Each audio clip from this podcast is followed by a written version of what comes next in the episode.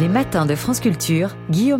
Voilà un an et demi que la guerre en Ukraine a commencé. Parmi les témoignages parvenant du front, un sentiment d'épuisement aux États-Unis pour la première fois, l'opinion semble fléchir dans le soutien à Kiev. Selon un sondage de CNN, plus de la moitié des répondants seraient hostiles à la prolongation de l'aide financière à destination de l'Ukraine. En cause, la contre-offensive tant attendue et annoncée depuis des mois et qui ne produit pas l'éclat escompté. Bonjour Guillaume Lasconjarias.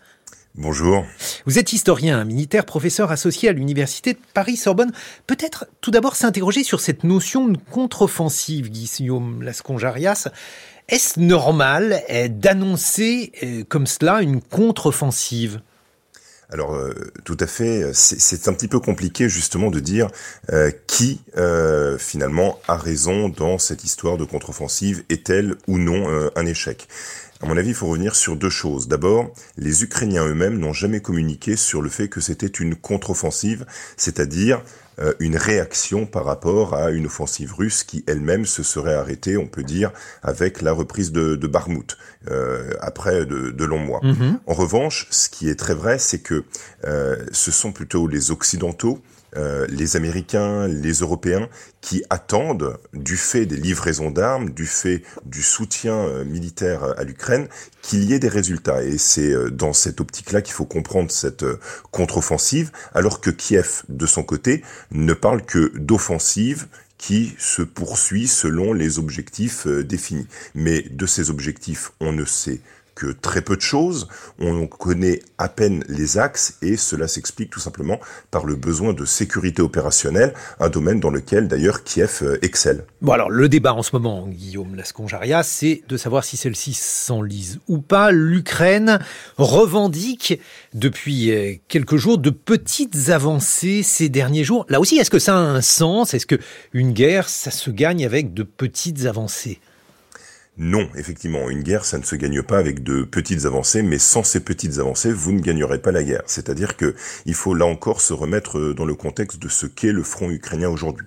C'est euh, à peu près 1000 kilomètres de, de lignes que les Russes ont euh, très profondément euh, aménagé, avec une largeur du dispositif et une profondeur qui explique que ces fameuses lignes sur Ovikin dont on parle notamment dans le sud, elles peuvent faire jusqu'à quasiment 30 kilomètres de profondeur. Mhm. Elles sont minées, elles sont largement défendues, elles sont battues par les feux.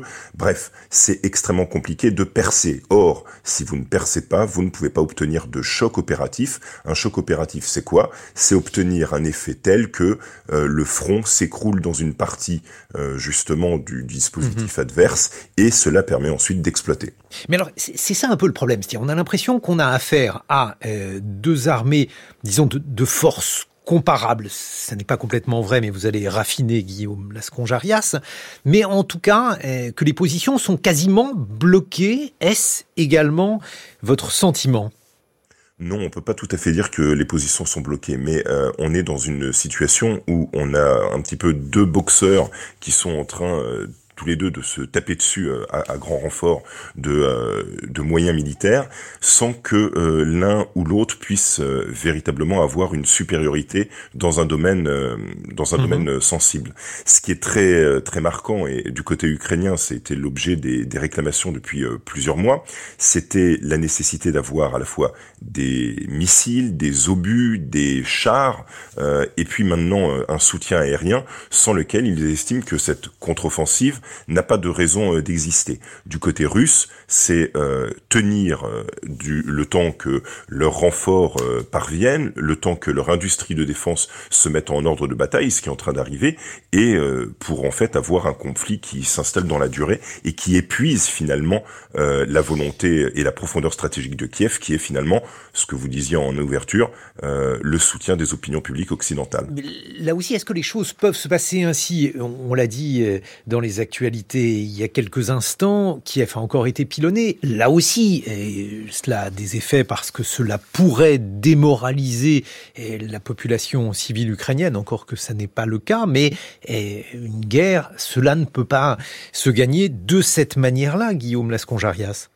Euh, effectivement, on doit espérer à un moment ou à un autre qu'il y ait euh, une sorte d'action militaire telle mhm. qu'elle force finalement l'un des mhm. protagonistes à négocier. Euh, je, je, je, mettrai cependant un bémol sur la résistance ou la résilience de la population ukrainienne. Mhm. Je la considère euh, véritablement comme remarquable. On voit que cette la campagne, par exemple, de, de terreur que les, les Russes mènent n'obtient véritablement pas d'effet. Et de leur côté, les, les Ukrainiens ne restent pas non plus euh, euh, inactifs. Euh, ils débarquent en Crimée, ils, ils mènent des actions dans la profondeur pour déstabiliser le dispositif russe. ils sont aussi capables d'obtenir un, effet. Et puis la Russie a ses propres problèmes. on a on a parlé très longuement de, l'histoire autour de Prigogine et, et, du groupe Wagner. C'est aussi une, une question qui est qui est à considérer.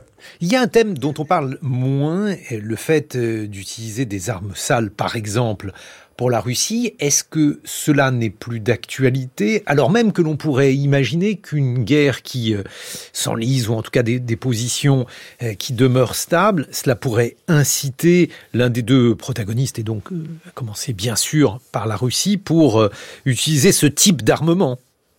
Alors on peut parler de tout un tas d'armes euh, sales. Alors si vous évoquez par exemple tout ce qui est dans le domaine du chimique, euh, l'évocation elle avait été faite euh, un petit peu avant l'été de la possibilité que les Russes aient utilisé euh, des armements chimiques. Ça n'a pas été véritablement démontré par par les faits. Cela dit, il est vrai que la volonté à un moment ou un autre de vouloir obtenir un résultat coûte que coûte mm-hmm. peut pousser finalement à, à, à à monter le degré de, de mhm. violence et de brutalité du conflit jusqu'à un certain niveau. En revanche, là encore, euh, la, la résistance, la capacité de résistance et puis aussi la capacité à, à surmonter euh, ces écueils-là, pour l'instant ont été démontrés de manière brillante par Kiev et de facto, euh, le, le, le, cas aujourd'hui est que on n'est pas dans la possibilité, dans un sens ou dans un autre, d'obtenir quelque chose qui, fou, qui force et la Russie et l'Ukraine à, à, aller, par exemple, sur des positions de négocier. Diriez-vous la même chose, par exemple, dans le cas d'une utilisation d'une arme nucléaire?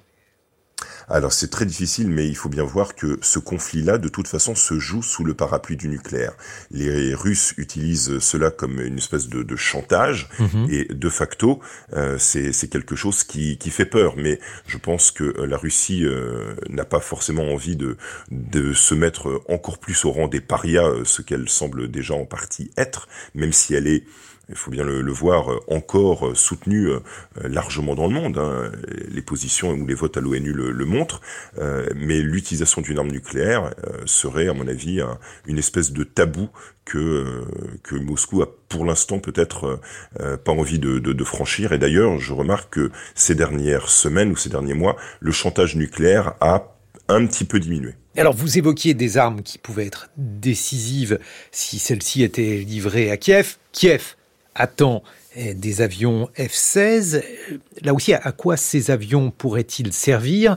Est-ce qu'il faut en attendre euh, la création euh, d'une autre page dans la guerre? Alors, je, je pense qu'aucune arme en tant que telle n'est décisive. Euh, aucune arme ne va changer véritablement la donne. C'est leur combinaison mhm. qui, euh, en revanche, peut obtenir euh, un effet.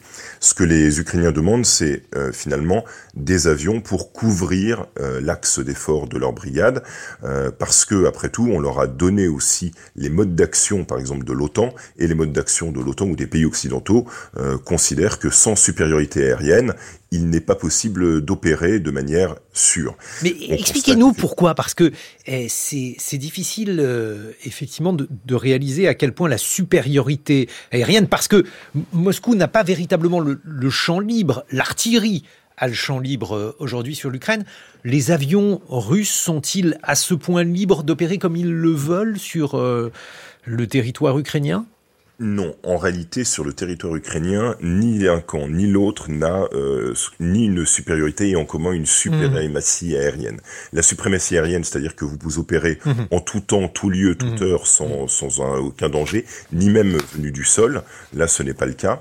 Eh la supériorité aérienne, c'est-à-dire que vous arrivez à dégager un espace de manœuvre dans lequel vos avions peuvent reconnaître, frapper en profondeur et appuyer les troupes au sol. Et là, euh, les, les, Russes en fait utilisent surtout en ce moment des hélicoptères, mais les Ukrainiens ont une excellente aussi, euh, ont, beaucoup d'armements euh, anti-aériens et euh, l'arme, l'aviation russe ne s'aventure que rarement au-delà de ses propres lignes.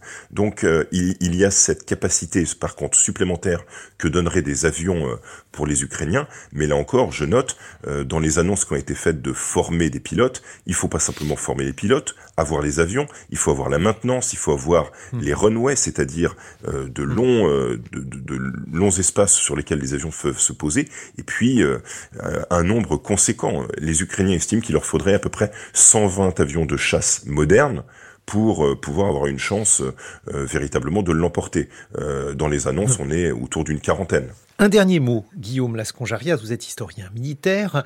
Le fait qu'aujourd'hui, finalement, cette guerre, elle se déroule de manière très traditionnelle, alors qu'on nous parlait d'une guerre euh, du futur, d'une guerre du troisième type, est-ce que ça vous étonne, en quelques mots? Non, non. En, l'occurrence, toute guerre, en fait, possède des, des aspects à la fois anciens euh, et modernes. Dans les aspects anciens, effectivement, le retour des tranchées, le rôle de hmm. l'artillerie, euh, le rôle de, de l'aviation, tout ça, ce sont des choses qui sont déjà connues mais dans les aspects euh, modernes, ou du moins un petit peu innovants, le rôle du cyber, même s'il n'y a mhm. pas eu de cyber Pearl Harbor, euh, il y a euh, l'action dans ce qu'on appelle le domaine informationnel, et là, pour mhm. le coup, nous sommes nous-mêmes saturés d'informations, et puis dans le domaine du renseignement, j'observe que aujourd'hui, tout ce qui est open source est, est, extrêmement important. Important et, utilisé par les deux camps. Merci beaucoup, Guillaume Lasconge-Arias. Je rappelle que vous êtes historien militaire et professeur associé à l'université Paris-Sorbonne. Et eh ben voilà, il est 6h52.